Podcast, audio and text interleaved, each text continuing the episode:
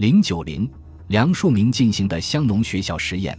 梁漱溟是民国乡村建设运动的主要代表。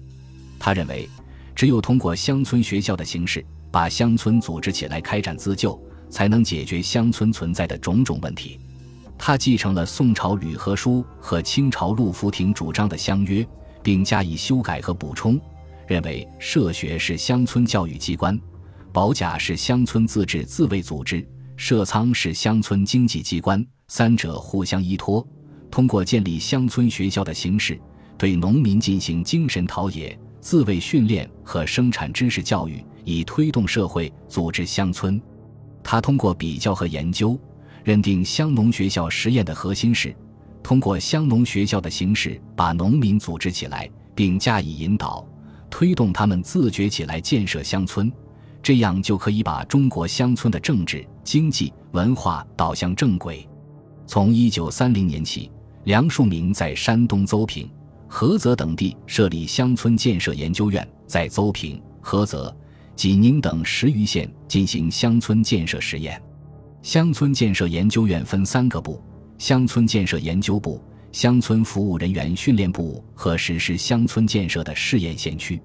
乡村建设运动的具体推进办法是以乡农学校形式开展的。即首先在相当于二百至五百户范围的乡村社会中成立乡农学校，将从前的区公所、乡镇公所等机关取消，而代之以村学和乡学。村学和乡学不仅是个机关，而且是个团体，包括校长、校董、理事、教员及一村中或一乡中众多乡民，当地的全部乡民都是学生。乡农学校的课程主要分两大类。一是各乡农学校相同的课程，有识字、音乐和精神讲话；二是各乡农学校因地制宜而设置的课程，即包括职业教育、自卫教育及风俗改良等。乡农学校按入学的地域范围划分，有村学和乡学两级。村学是乡学的基础，乡学是村学的上层。按学业程度分有普通部和高等部。